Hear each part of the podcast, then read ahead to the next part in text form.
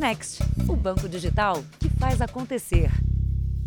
Olá, boa noite. Boa noite. Só nos dois primeiros meses desse ano, o estado de São Paulo registrou um aumento de 16% nos furtos de veículos, comparado com o mesmo período do ano passado. De olho em carros de luxo, algumas quadrilhas usam alta tecnologia para levar os automóveis sem chamar a atenção de ninguém. Dentro da mochila deste homem, a polícia acredita que existe um aparelho para ajudá-lo a cometer um crime na padaria. Ele e um parceiro tentam clonar a chave do carro de um cliente. Em segundos, os dois conseguem o código da chave do veículo que está estacionado do lado de fora. Um dos suspeitos vai até o carro, consegue abri-lo, mas não dá partida. Ele então volta para dentro da padaria e copia novamente o código. Na segunda tentativa, consegue sair com o veículo. Carros como este que foi levado não precisam da chave para abrir ou ligar. Basta apenas que o dono esteja com ela no bolso. Um sinal faz com que um toque na maçaneta do veículo faça a porta se abrir. Para dar a partida, o motorista simplesmente aperta um botão. Esse tipo de chave é chamada de chave de presença. Ela fica emitindo o sinal, ele tem um scanner que, mediante a esse sinal, consegue identificar, não clona ainda, identifica, e por sua vez tem um smartphone com um aplicativo que pega esse código, né, ele decodifica e joga para o smartphone justamente aquela informação que estava no chaveiro real. Ou seja, o criminoso consegue capturar o sinal enviado pelo equipamento e, com isso, clonar a chave do carro, a vítima do furto é este músico que havia comprado o carro zero quilômetro em dezembro. Sem seguro, ele ficou agora com 45 parcelas de quase R$ 2.500 para pagar. Ele burlou o sistema muito fácil, né? Então a gente se sente como? Totalmente vulnerável, né? Ele contratou um advogado para acionar a montadora, porque acredita que há falha de segurança no dispositivo. Então, com isso, a gente viu as câmeras de segurança e notou que foi muito fácil. Em menos de dois minutos, conseguiram clonar uma chave de um carro de mais de 100 mil reais. Os dois primeiros meses desse ano já registraram um aumento de 16% no furto de veículos no estado de São Paulo em relação ao mesmo período do ano passado. Nessa modalidade, que envolve principalmente carros de luxo, são poucas as quadrilhas, mas altamente especializadas, que investem pesado em tecnologia para ter sucesso no crime. O especialista em segurança explica que uma solução bem simples pode ajudar os proprietários de carros desse tipo. Uma dica caseira, né, que é você é, utilizar alumínio, né, que é esse papel de alumínio, enrolar a chave realmente nesse papel de alumínio para que o sinal não seja emitido Veja agora outros destaques do dia. Ministro da Educação deixa o cargo após suspeita de favorecimento de pastores. Comandante do Exército assumirá Ministério da Defesa. Presidente Bolsonaro troca o comando da Petrobras. Líder da Ucrânia se diz pronto para negociar exigência russa para um cessar-fogo. Academia de Cinema abre investigação contra ator que ganhou o Oscar. E na série especial, pessoas que perderam milhões ao investir as economias em golpes financeiros.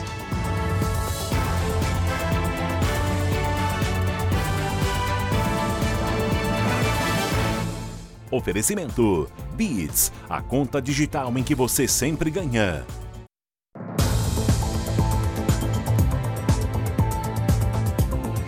No Rio de Janeiro, criminosos que fugiam de uma perseguição policial invadiram um condomínio e acabaram numa festa de casamento. Eles só não sabiam, não faziam ideia que seriam recepcionados pelo noivo e ao menos 30 convidados, todos policiais militares. A cerimônia só foi retomada depois que os criminosos foram presos.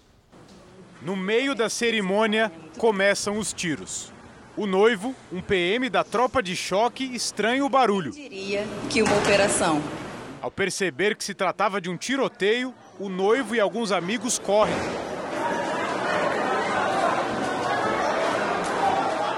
A noiva e outros convidados ficam agachados. O vídeo foi gravado pelo próprio cinegrafista do casamento. Do lado de fora do salão, a imagem mostra o noivo, padrinhos e convidados, todos policiais, atrás dos assaltantes. eles ajudam a encurralar dois criminosos que acabam presos. O tiroteio começou num dos bairros mais nobres do Rio de Janeiro. Os criminosos entraram neste condomínio em busca de abrigo. Só não contavam que aqui bem perto da entrada acontecia a cerimônia de casamento, com pelo menos 30 PMs que ajudaram a capturar os assaltantes. O noivo Rodrigo não pensou duas vezes antes de agir. A primeira coisa que eu pensei foi justamente me unir ali aos policiais que ali estavam, né? Já treinados, para que a gente pudesse defender a nossa família, para que eles não entrassem no salão de festas. Os homens que invadiram o condomínio tinham sequestrado uma pessoa no sábado de manhã. Eles passaram o dia fazendo transferências e usando o cartão de crédito da vítima, que foi libertada no fim da tarde. Logo em seguida, começou a perseguição policial. Depois de toda a confusão, a cerimônia foi retomada. E os noivos finalmente puderam dizer o tão aguardado sim. A galera ficou, o pessoal entendeu que foi uma coisa inusitada. Demorou uma meia horinha, 40 minutos aí pra galera voltar a calma, mas depois foi show de bola até o final. Depois você começa a ver a reação de cada um, né? As pessoas se escondendo, outros saindo correndo. E eu, e eu lá plena, com o microfone na mão, fazendo os meus votos. As multas por falta de cinto de segurança e de cadeirinhas para as crianças dispararam em todo o país em 2022. E mesmo com a lei, os equipamentos ainda são ignorados por motoristas e passageiros. No carro que acabou de sair da rodovia, um flagrante. O motorista não está usando o cinto de segurança. É um hábito que eu não tenho. Indo no limite de velocidade, acho que não tem problema nenhum, não. Faz 25 anos que o uso do cinto de segurança é obrigatório por lei na cidade e nas estradas. Mas um levantamento da Polícia Rodoviária Federal revelou um aumento no número de motoristas e passageiros sem o equipamento de proteção. No carnaval, por exemplo, foram quase 8.300 casos em todo o país. 6% mais que no mesmo período do ano passado. Também cresceu em 73% o número de multas por falta de cadeirinha para as crianças, obrigatória até os 10 anos de idade. A pesquisa mostra ainda que o número de mortos aumentou 18% e o de acidentes graves 16%. A sequela, a morte desse indivíduo vai trazer consequências emocionais, sociais para a própria família. Esse paciente que muitas vezes não vai falecer no momento do, do trauma, mas vai para o hospital, vai causar é, gastos hospitalares. Magna não abre mão do cinto de segurança, nem da cadeirinha, que protege Ana Beatriz, de 9 anos. É muito importante. E quem entra no meu carro, que vai sair com a gente também, a gente pede para colocar o cinto. Mais uma rodada de negociações presenciais entre a Rússia e a Ucrânia deve acontecer nesta semana. Dessa vez, na Turquia.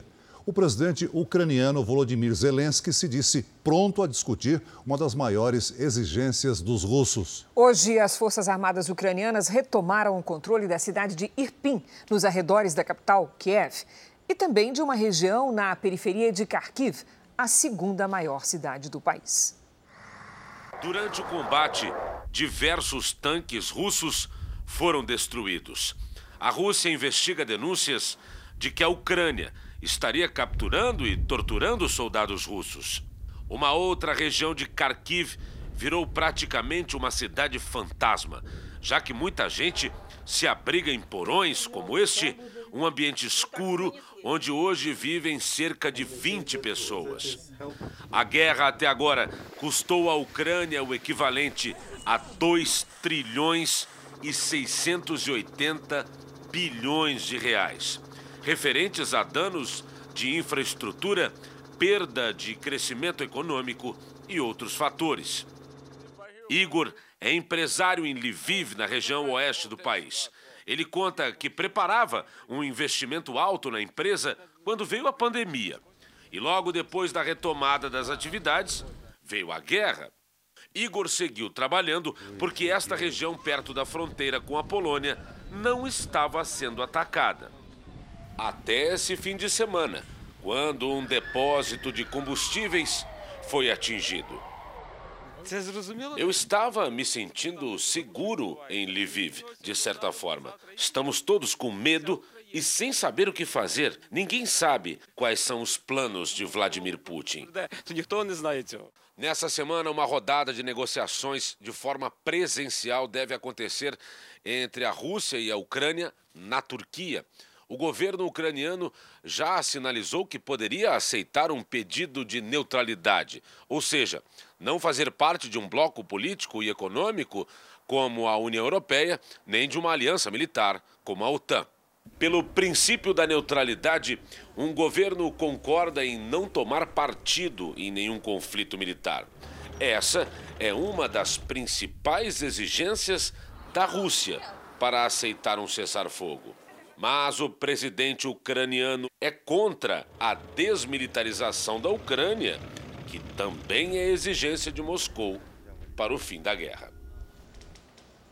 A Academia de Cinema de Hollywood condenou a atitude do ator e vencedor do Oscar, Will Smith, que se levantou e deu um tapa no apresentador Chris Rock durante a cerimônia de premiação. E abriu uma investigação sobre o episódio. Por alguns minutos, o público que assistia à cerimônia do Oscar achou que era tudo combinado. Mas Will Smith não estava atuando ele subiu ao palco e deu um tapa no rosto do comediante Chris Rock. Uau! Tire o nome da minha esposa da sua boca, disse ao voltar para o assento, usando inclusive um palavrão. Em nota, a Academia de Cinema informou que está analisando o incidente e vai agir de acordo com os próprios estatutos, além da lei do estado da Califórnia. Em teoria, Will Smith pode até perder o prêmio. O tapa foi uma reação à piada que o humorista havia acabado de fazer, comparando a atriz e apresentadora Jada Pinkett Smith, mulher de Will, com a personagem de Demi Moore, num filme em que ela aparece de cabeça raspada. Em 2018, Jada Smith assumiu que sofre de alopécia, doença que ataca o sistema imunológico e provoca a queda de cabelos. Há alguns meses, ela raspou a cabeça e compartilhou com os fãs a jornada de aceitação da doença. A polícia de Los Angeles confirmou que o comediante Chris Rock preferiu não registrar queixa. 45 minutos depois do episódio, Will Smith, que já tinha no currículo três indicações ao Oscar, voltou ao palco. Desta vez para receber a estatueta de melhor ator pela primeira vez. Chorando muito, ele falou sobre família e de como a vida imita a arte. O amor leva você a fazer coisas loucas, declarou. Will Smith foi premiado pelo papel de um pai obstinado pelo sucesso das filhas, as tenistas Venus e Serena Williams. No discurso, ele também pediu desculpas à Academia de Cinema e disse que espera ser convidado novamente para a cerimônia. Veja a seguir: ministro da Educação deixa o governo após suspeita de favorecimento. E na série especial, pessoas que sonham ganhar muito dinheiro, mas caem em golpes financeiros.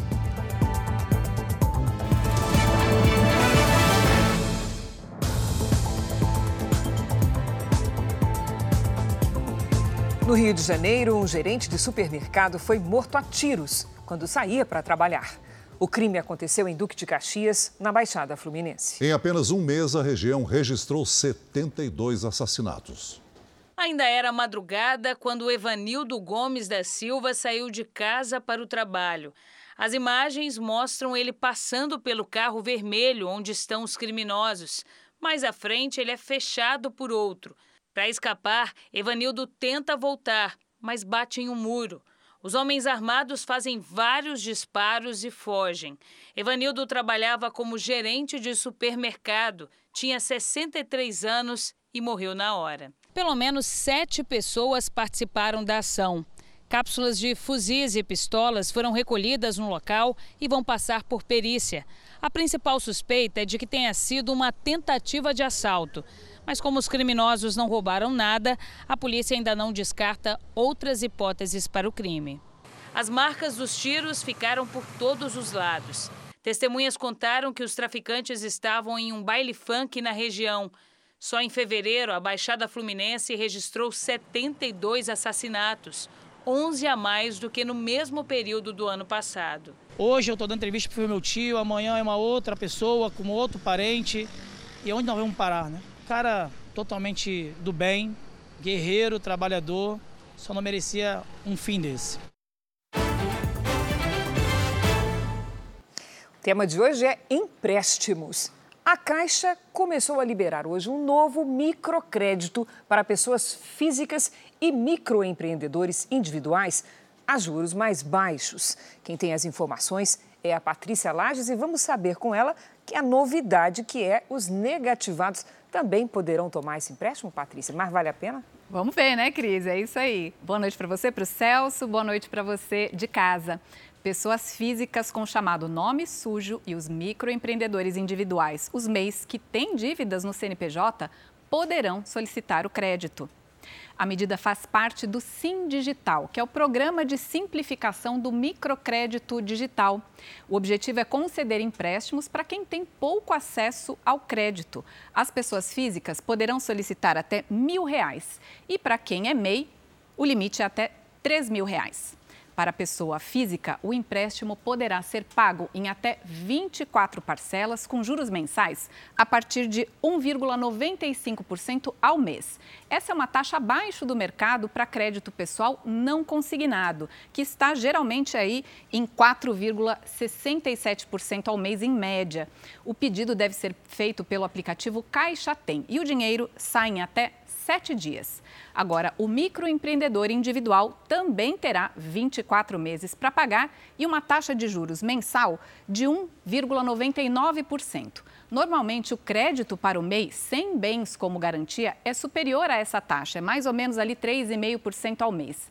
Será necessário ter uma conta na Caixa e, no mínimo, 12 meses de faturamento. E, por enquanto, as solicitações devem ser feitas pessoalmente nas agências da Caixa. Agora, fazer o empréstimo também significa pagar depois, ou seja, vem mais despesa. Em quais casos, Patrícia, vale a pena contratar esse tipo de microcrédito? Tem que pensar no depois, né, Cris? Verdade. Olha, basicamente para quem tem dívidas a juros mais altos.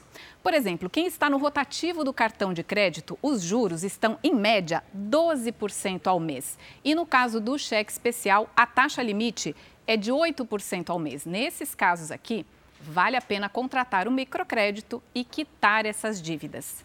É importante dizer que toda contratação de empréstimo requer planejamento para não se transformar apenas em mais uma conta a pagar em um orçamento ainda mais apertado. Cris. Senão a solução vira problema, né? Paty? Exatamente. Obrigada, querida. O governo chinês decretou o maior confinamento desde o início da pandemia para tentar conter um novo surto de Covid-19 no país.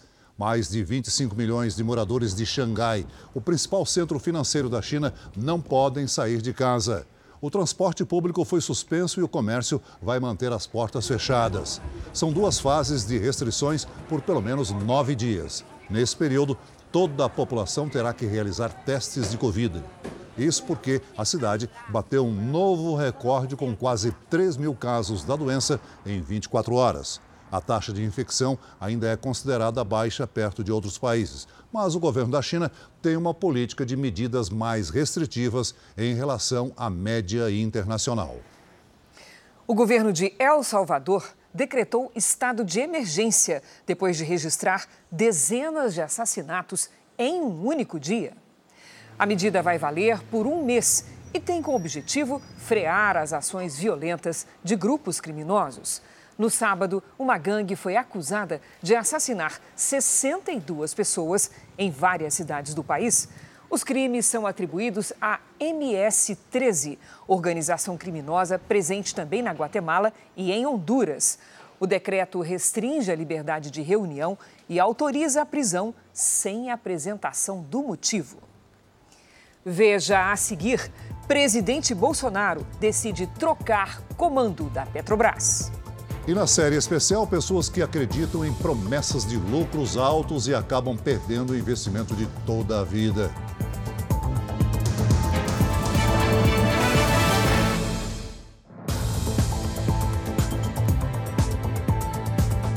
O Brasil registrou um aumento de mais de 40% nos casos de dengue este ano. O estado de Goiás é o que tem mais mortes, seguido por Bahia e São Paulo. Liliane ainda está se recuperando da doença. Tudo que faz da moleza, da fraqueza, aí você tem que esperar passar. Alimentar tem que ser devagar porque o estômago enjoa. Goiânia é a cidade brasileira com mais casos de dengue neste ano, quase 20 mil diagnósticos. Em todo o Brasil, os casos confirmados de dengue são 45% maiores que no mesmo período do ano passado. Goiás está no topo da lista de mortes causadas pela doença, 9. Em seguida, vem Bahia e São Paulo, com 6. São quatro tipos do vírus da dengue. O que mais circula atualmente é o tipo 1, considerado o menos agressivo. Mesmo assim, os postos de saúde estão lotados a gente está observando muitos casos graves, inclusive óbitos em crianças, que era algo que a gente não via com tanta frequência. É a primeira vez que nós estamos vendo pandemia de uma doença como Covid junto com uma epidemia de dengue. Por causa da pandemia, os agentes de saúde ainda encontram dificuldades para entrar nas casas e orientar as pessoas. Para o seu Gersi, eles são sempre bem-vindos. A melhor coisa está acontecendo aqui para Goiânia. Evita dor de cabeça, evita ter morte, né? Estudantes de todo o país organizaram manifestações contra o assédio dentro do ambiente escolar nos últimos dias. Em São Bernardo do Campo, no ABC Paulista, o protesto aconteceu depois do suposto assédio de um dos alunos. Os alunos interromperam as aulas e foram até o pátio da escola protestar em São Bernardo do Campo, no ABC Paulista. As estudantes organizaram a manifestação alegando que a direção da escola se mostrou insensível aos casos de assédio e teria inclusive sugerido que o vestuário das meninas poderia ser uma das causas do comportamento inadequado de estudantes. De acordo com a denúncia, ao menos cinco alunas teriam sido assediadas por um adolescente. Me emociona porque você vê essas meninas, né, e vê a sua filha falar que quando mexeu com uma, mexeu com todas, é, e por conta da roupa, então eu faço uma pergunta. As escolas que são, que utilizam uniforme, isso não acontece? Em outra escola, em Franca, no interior de São Paulo, uma aluna de 15 anos formalizou denúncia de assédio contra um professor. Ele pegou, chegou perto do meu ouvido e falou que assim ficava mais gostoso. É, aí no momento eu não tive resposta, não fiz nada, terminei minha lição e sentei na mesa. Na zona norte de São Paulo, outro protesto. Estudantes dizem que há dois meses denunciam assédio cometido por um zelador da escola. A direção afastou o funcionário hoje. Segundo dados do Ministério da Mulher, Família e Direitos Humanos, só no primeiro trimestre de 2022, as denúncias de violações contra os direitos de crianças e adolescentes em instituições de ensino cresceram mais de 50% em relação a todo o ano passado.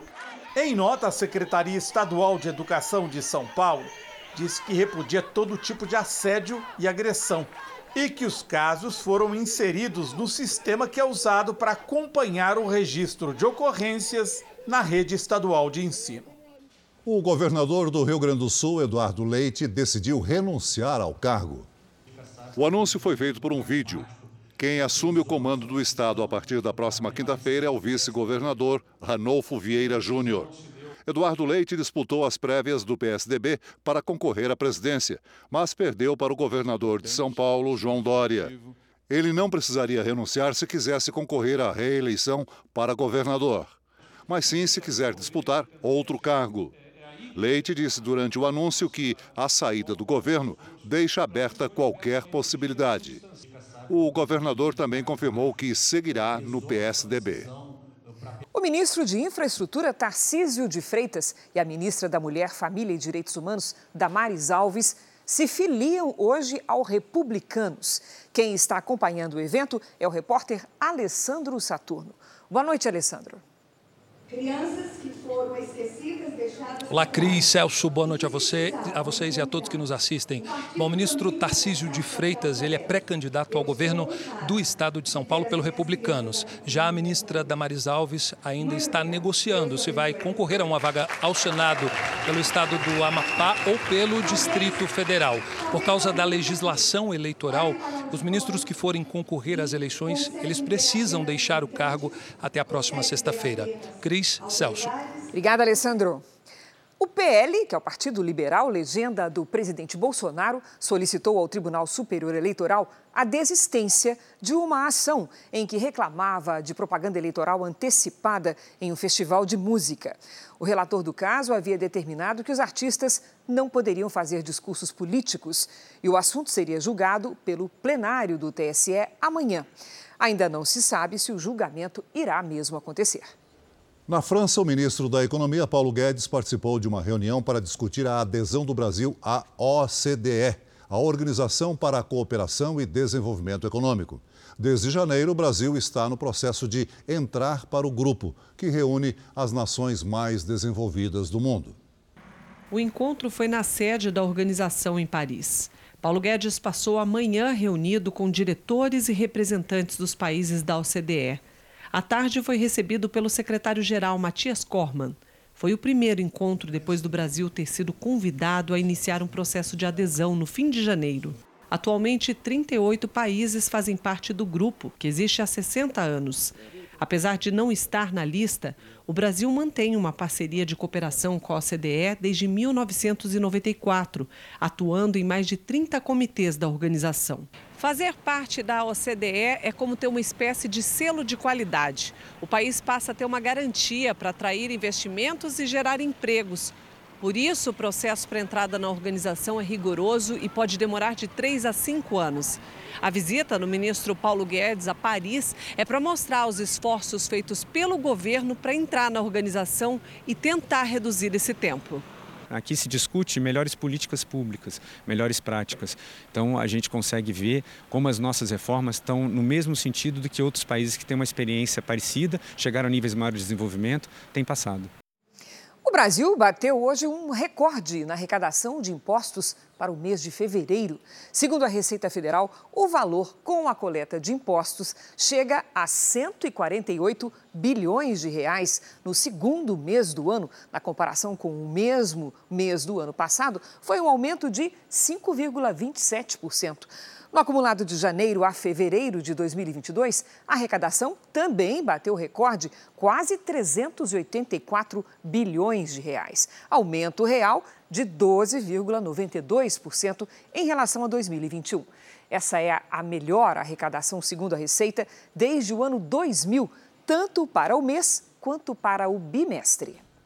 O ministro da Educação, Milton Ribeiro, deixou o governo. A queda acontece uma semana depois da divulgação de uma gravação em que ele indicaria supostos favorecimentos a pastores na liberação das verbas do ministério. A reunião entre o presidente Jair Bolsonaro e Milton Ribeiro aconteceu no início da tarde, no Palácio do Planalto. A saída do agora ex-ministro da Educação foi acertada e oficializada horas depois. Ribeiro enfrentava denúncias de um suposto favorecimento a dois pastores na liberação de verbas do ministério.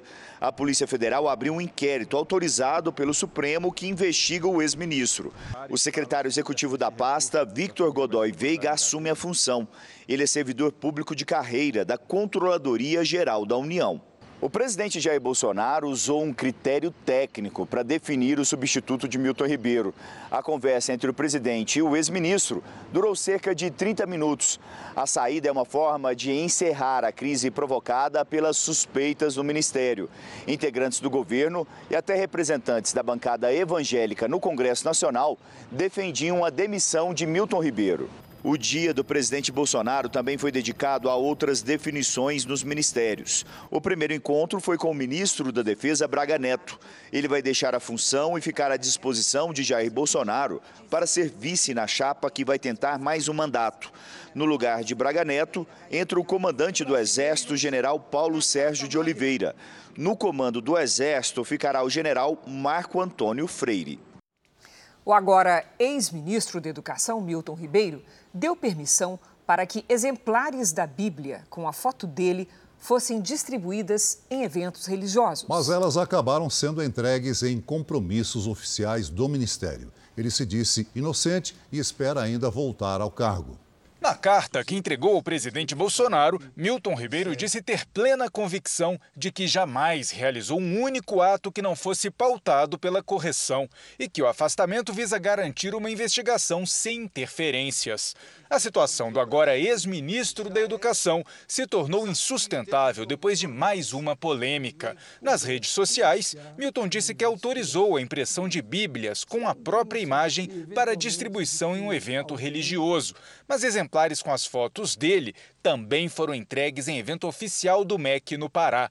Pela internet, Milton Ribeiro explica que descobriu em outubro do ano passado o uso das Bíblias em eventos sem autorização e que imediatamente proibiu esse tipo de distribuição. Participaram da cerimônia os pastores Arilton Moura e Gilmar Silva dos Santos, ligados à Igreja Assembleia de Deus Ministério Cristo para Todos. Segundo as denúncias de vários prefeitos, os dois pediam propina para ajudar a liberar verbas do ministério. Milton Ribeiro era esperado na Comissão de Educação do Senado para explicar as denúncias. O depoimento estava marcado para quinta-feira. Agora, como ex-ministro, não deve comparecer. A oposição defende a criação de uma CPI as investigações sobre as denúncias também seguem em outras frentes. Duas investigações foram abertas na semana passada pela Polícia Federal para investigar o assunto. Uma delas, com autorização do Supremo, envolve o agora ex-ministro. O pastor Gilmar Silva dos Santos negou envolvimento em qualquer irregularidade e o pastor Arilton Moura não retornou nossos contatos. O governo anunciou a troca do comando da Petrobras. O general Joaquim Silva e Luna ocupava o cargo desde março do ano passado. A Renata Varandas está em Brasília e tem detalhes dessa informação. Boa noite, Renata. Oi, Celso, boa noite a você, boa noite a Cris. Olha, o Ministério de Minas e Energia acaba de anunciar a demissão do general Joaquim Silva e Luna. Para o lugar dele, foi escolhido o economista Adriano Pires, que é especialista em óleo e gás. Os acionistas da Petrobras ainda precisam confirmar a escolha por meio de uma assembleia que está marcada para o dia 13 de abril. O presidente Bolsonaro já vinha atribuindo a alta dos combustíveis à gestão de Silva e Luna. Bom, por causa da expectativa de demissão durante todo esse dia, os dois tipos de ações da estatal, que são negociadas na Bolsa, caíram mais de 2%. Cris e Celso. Obrigado, Renata. O bilionário russo e ex-dono do time, time inglês Chelsea, Roman Abramovich, pode ter sido envenenado numa visita à Ucrânia. Segundo o jornal americano The Wall Street Journal, Roman Abramovich começou a ter sintomas como vermelhidão nos olhos e descamação da pele logo depois de participar de encontros para negociar um cessar-fogo em Kiev. De acordo com o jornal, o suposto envenenamento pode ter sido planejado por auxiliares do presidente russo, Vladimir Putin, contrários às negociações de paz. O Serviço de Inteligência dos Estados Unidos afirmou que os sintomas de Abramovich se devem a fatores ambientais externos e não a um envenenamento. O porta-voz do Kremlin disse hoje que é preocupante a declaração dada pelo presidente Biden no sábado, quando o americano afirmou que o presidente Putin não poderia permanecer no poder. Já o presidente Biden comentou que a fala reflete uma indignação pessoal, mas o governo dos Estados Unidos não tem a intenção de mudar o comando do governo russo. A ação da Igreja Universal para ajudar os refugiados ucranianos que precisaram fugir do país chegou ao destino final. Caminhões cheios de alimentos lotaram um dos pontos mais movimentados de Varsóvia, na Polônia, e levaram esperança e acolhimento para milhares de famílias que deixaram tudo para trás. Uma fila enorme se formou na porta do Teatro Capitol, em pleno centro da cidade. Eles chegaram cedo, apesar do frio. Milhares de famílias ucranianas que deixaram o país por causa do conflito no leste europeu lotaram essa rua aqui na capital Varsóvia, na Polônia. Todos vieram receber a ajuda que veio de Portugal. A maioria, crianças e mulheres. Os homens foram convocados pelo governo ucraniano para lutar, como aconteceu com a família da jovem Yana, que veio de Chernigiv. Ela conta que ficou mais de 20 dias com parentes e amigos em um esconderijo para se proteger dos ataques. Sentiu medo, sede e fome. Chegou há cerca de uma semana à Polônia e conta que esses alimentos são essenciais para quem não tem nada. Aos poucos, eles ocuparam todos os lugares no interior da sala de espetáculos. Depois, dão lugar a mais gente. Foi assim ao longo de todo o dia. Mas hoje o público virou personagem principal, um povo que abandonou a sua casa por causa da guerra. A gente fica muito feliz com esse projeto unissocial da Igreja Universal, que está em todo o mundo, né? E ao sair dali, a gente viu no semblante delas a alegria, a satisfação. Muitas delas que estavam aqui hoje até tinham uma vida estável na Ucrânia, pessoas que tinham até mesmo negócio, que perderam tudo, ficaram tudo para trás. Essa ucraniana cantou uma música tradicional do país que fala de paz e emocionou a todos. Uma ajuda que veio do outro lado do continente europeu. Em apenas duas semanas, os portugueses se mobilizaram e, juntos com a Igreja Universal, arrecadaram cerca de 50 toneladas de alimentos. Dois grandes caminhões carregados percorreram mais de 3 mil quilômetros por cinco países da Europa: Portugal, Espanha, França, Alemanha, até chegar à Polônia. Essa é mais uma ação promovida pela Igreja Universal para ajudar quem passa por alguma necessidade. A solidariedade cruza fronteiras e chega a qualquer lugar do mundo. No ano passado, foram mais de 1 milhão e 300 mil trabalhos sociais em 116 países, principalmente no momento mais crítico da pandemia. No Brasil, e também no continente africano. Na Polônia, voluntários ajudaram a descarregar as doações na última etapa antes da entrega. Aproximadamente 4 milhões de pessoas já deixaram a Ucrânia por causa do conflito. Mais de 2 milhões vieram aqui para a Polônia. E no país que mais recebe refugiados, toda ajuda é bem-vinda Além das milhares de sacolas com alimentos, as crianças receberam brinquedos. Como Romã, de 10 anos, que não escondeu a alegria depois de viver o medo da guerra. Ficou escondido em abrigos com a família e agora está em segurança. Disse sentir falta dos animais de estimação que deixou em casa e ele fez questão de agradecer a ajuda a seu povo. Obrigado. No Peru, o Congresso deu início aos debates sobre o impeachment do presidente Pedro Castillo. No plenário, Castillo negou irregularidades. Ele assumiu o cargo há oito meses e é investigado por corrupção. Para que Castilho deixe a presidência, são necessários 87 votos dos 130 parlamentares. Desde 2018, dois presidentes peruanos já foram destituídos sob acusação de corrupção. E nos Estados Unidos, a polícia apreendeu o carro que atropelou um jovem brasileiro em Nova York. O veículo tem mais de 29 multas acumuladas no valor equivalente a quase 10 mil reais. O motorista fugiu do local do atropelamento e não prestou socorro. Luiz Gustavo, de 21 anos, está internado em um hospital americano. Segundo a família, ele está na UTI em estado grave. O jovem vive em Nova York desde 2020 e trabalha em uma empresa de marketing. Aqui no Brasil, a Polícia Federal apreendeu mais de uma tonelada de cocaína no litoral de Sergipe. O barco lotado com a droga seguia para Belém, no Pará, quando foi abordado pela Polícia Federal no litoral de Sergipe. Três homens foram presos. A polícia ainda investiga se há outros envolvidos. Era tanta droga que foi possível encher a caçamba da caminhonete da polícia. A semana começa com tempo abafado no Nordeste e geada no sul do Brasil. Como é que vai ser a segunda-feira? Teve o dia mais chuvoso do ano. Como é que fica o tempo na terça? A gente vai saber com a Lidiane Sayuri. Boa noite, Lidy. Vamos lá, Cris. Boa noite para você, para o Celso, para quem nos acompanha. Teremos poucas mudanças. Com a chuva desta segunda, a capital cearense ultrapassa em 10% o volume esperado para o mês inteiro. Nas imagens de satélite, vemos muitas nuvens sobre o centro-norte do país.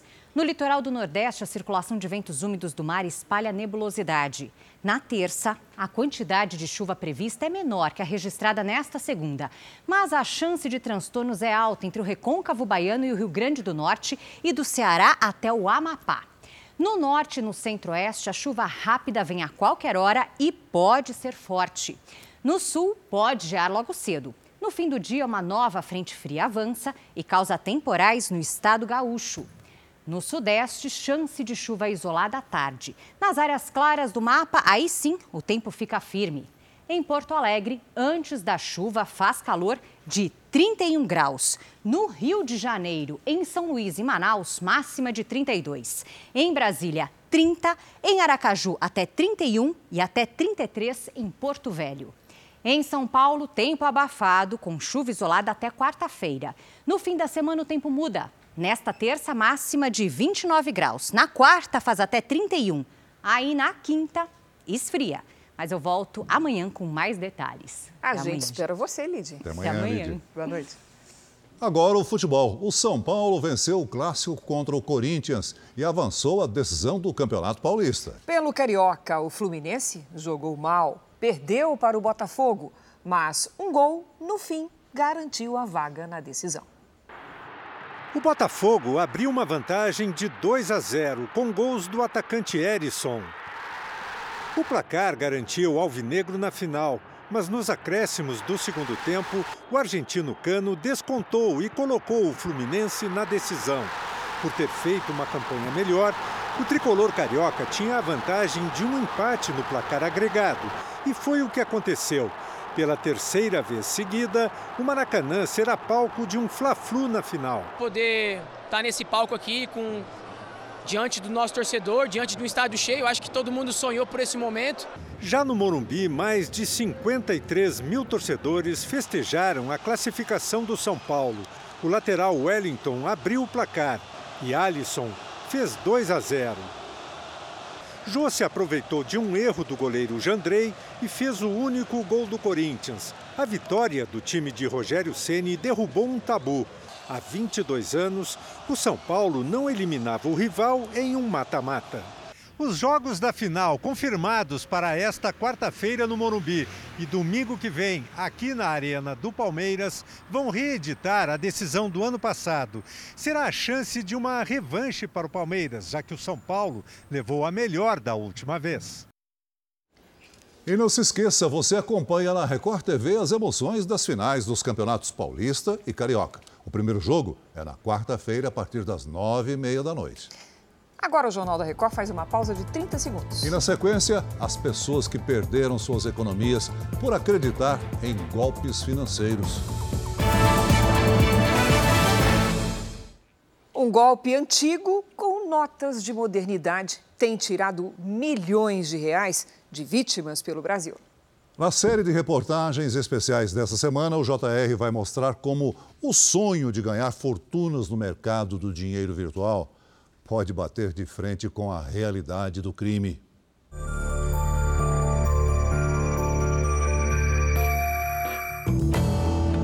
Eu me senti como se eu fosse um garotinho de 13 anos sendo enganado pelo vendedor de doce da porta da escola. Era a poupança da nossa vida toda. Quase 50 anos de trabalho meu e dele. A gente sempre ouve na TV sobre golpes. Hoje caí em um golpe, a gente não acredita. Demorou para cair a ficha de que a gente tinha caído num golpe. Pessoas comuns, vítimas de uma mesma empresa. O prejuízo do engenheiro que não quer ser identificado foi de 2 milhões e 100 mil reais. Rodrigo perdeu 1 milhão e 200 mil dele e da esposa, Isa, 190 mil reais. Todas as reservas dela, do marido e do filho deficiente. Eles foram atraídos pela empresa MSK a investir em criptomoedas, um dinheiro virtual.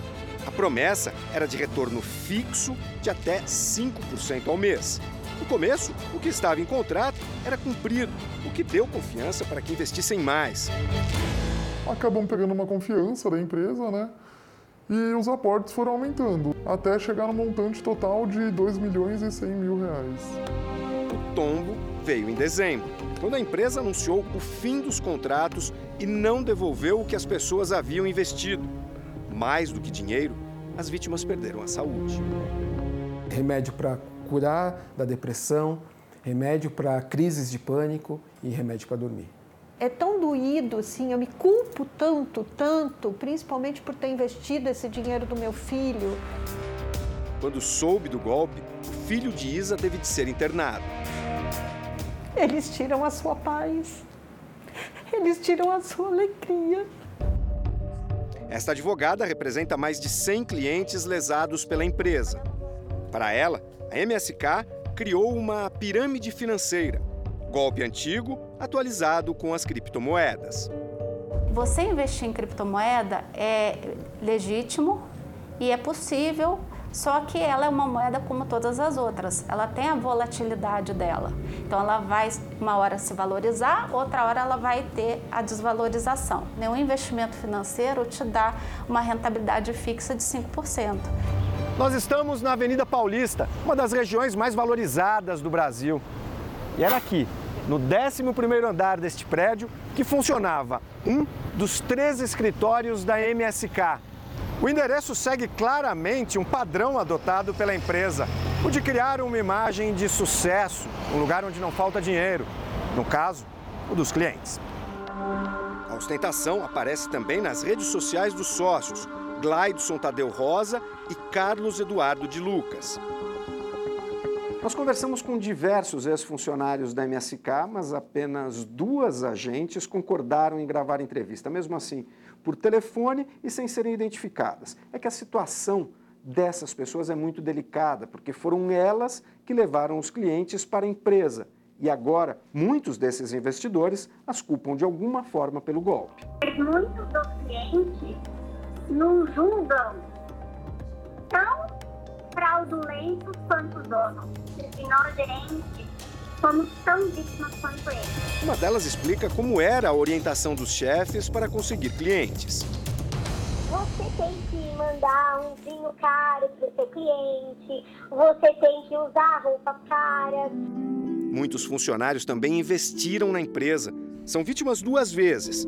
Perderam dinheiro e relacionamentos pessoas ameaçando, pessoas que te amavam passaram a te odiar.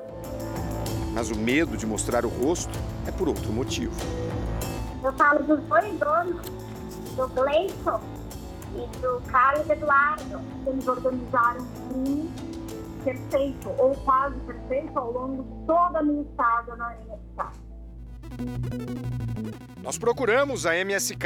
Ninguém quis gravar entrevista. Em nota, a empresa nega as acusações de fraude e alega que só não está seguindo um plano de devolução do dinheiro porque foi vítima de apropriação indébita por parte de seu trader responsável, o negociador financeiro. Tivemos acesso ao depoimento de um dos sócios à polícia. Segundo ele, o investidor tinha a guarda de 2.216 criptomoedas da MSK, o equivalente a cerca de 450 milhões de reais. Mas o que mais chama a atenção é para quem a empresa confiou essa fortuna. Saulo Gonçalves Roque, um homem conhecido no mercado, não por boas práticas, mas por acumular acusações de estelionato. Só no estado de São Paulo são mais de 90 denúncias, a maior parte referente a 2018. De acordo com as denúncias, ele é acusado de operar um esquema de pirâmide financeira na empresa STM, que lesou dezenas de clientes. Aí uma empresa contrata esse tipo de profissional, isso, na minha visão, como profissional de segurança pública, atenta contra a própria inteligência. Se eles realmente forem criminosos, eu estou aqui não só para reaver o dinheiro, mas para colocar eles no devido lugar, que é a cadeia de tudo que você perdeu, o que você recupera?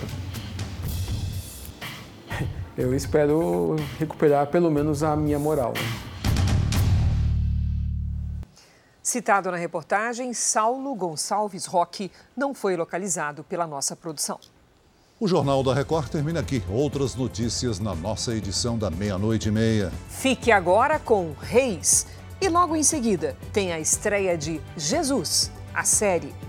A gente se vê amanhã. Até lá. Boa noite.